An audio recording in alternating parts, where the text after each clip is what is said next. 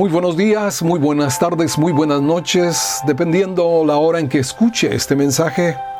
Soy el pastor Harold Beltrán de Comunife Barranquilla. Hoy es 24, 24 de febrero del 2021. Y en el Evangelio de Mateo capítulo 12 continuamos la reflexión a partir del verso 38.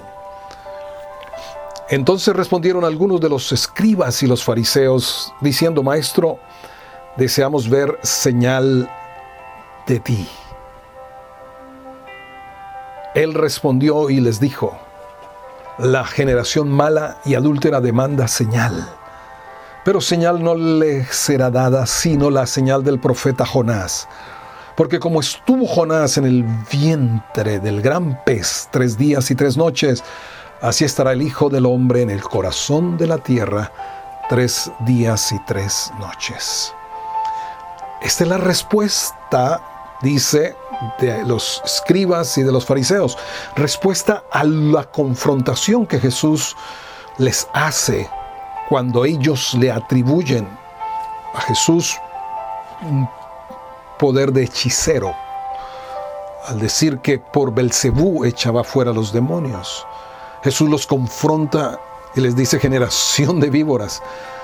Más relacionados con Satanás estaban ellos. ¿Cómo pueden hablar lo bueno siendo malos?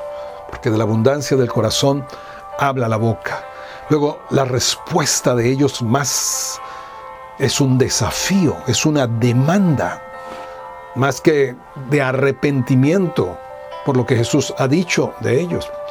Pues el espíritu religioso es atrevido y no se humilla, porque el orgullo espiritual es lo que los sustenta y en ese orgullo es imposible reconocer las equivocaciones y los errores. Pido a Dios que nos guarde, que nos libre del espíritu religioso, del orgullo espiritual, y que podamos ser mansos, humildes, sencillos como niños, para que Él pueda revelarnos los secretos del reino, como los quiere hacer el Padre continuamente. Ahora, Jesús había hecho suficientes señales delante de ellos, pero sucede que el apóstol Pablo describe algo en la primera carta de Corintios 2, 1, perdón, primera carta de Corintios 1, 22, dice, porque los judíos piden señales y los griegos buscan sabiduría. Cuidado, cuidado con ese comezón por las señales.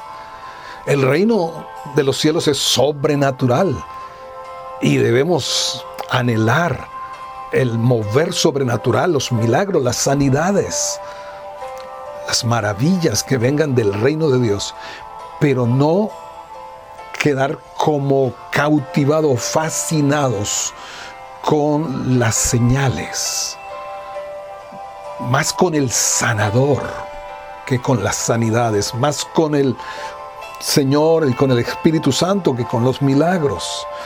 Porque vendrán poder engañoso, dice la Escritura. Hay que tener cuidado con esto. No todo milagro, no toda sanidad procede del Espíritu Santo. Porque dice la Escritura, en los posteriores tiempos vendrán falsos cristos, falsos maestros que engañarán con señales es más, Jesús dirá al final, algunos hicimos milagros en tu nombre, echamos demonios y todo, pero él dice, no los conozco, ¿quiénes son? Ahora, entonces recordemos que este Evangelio ha sido intencionalmente escrito hacia los judíos y por eso registra Mateo personajes y situaciones, historias y eventos acontecidos en el Antiguo Testamento. Por eso Jesús dice a la generación mala y adúltera no le será dada señal, sino la señal del profeta Jonás. Porque como estuvo Jonás en el vientre del gran pez tres días y tres noches, así estará el Hijo del Hombre en el corazón de la tierra tres días y tres noches.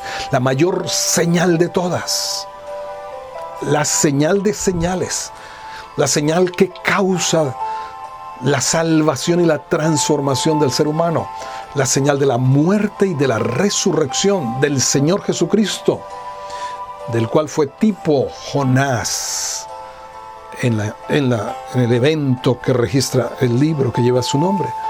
Pero dice Jesús, los hombres de Nínive se van a levantar en el juicio contra esta generación y la van a condenar porque ellos se arrepintieron a la predicación de Jonás y aquí más que Jonás en este lugar.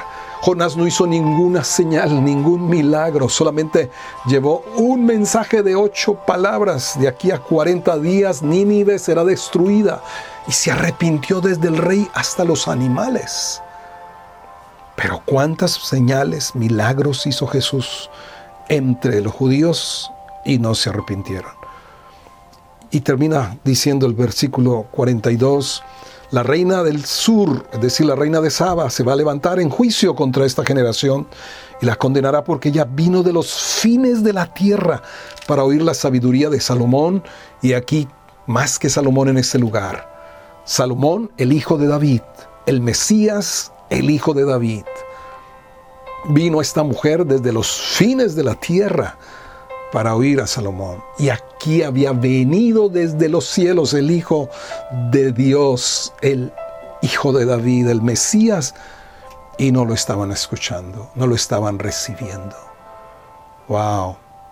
Que nosotros recibamos con sencillez, con la fe de los niños, lo que el Señor nos dice y lo obedezcamos cada día. El Señor te bendiga y te guarde y te guarde de todo espíritu religioso, de toda terquedad, y de todo endurecimiento, y nos mantenga sensibles a su voz para obedecerlo.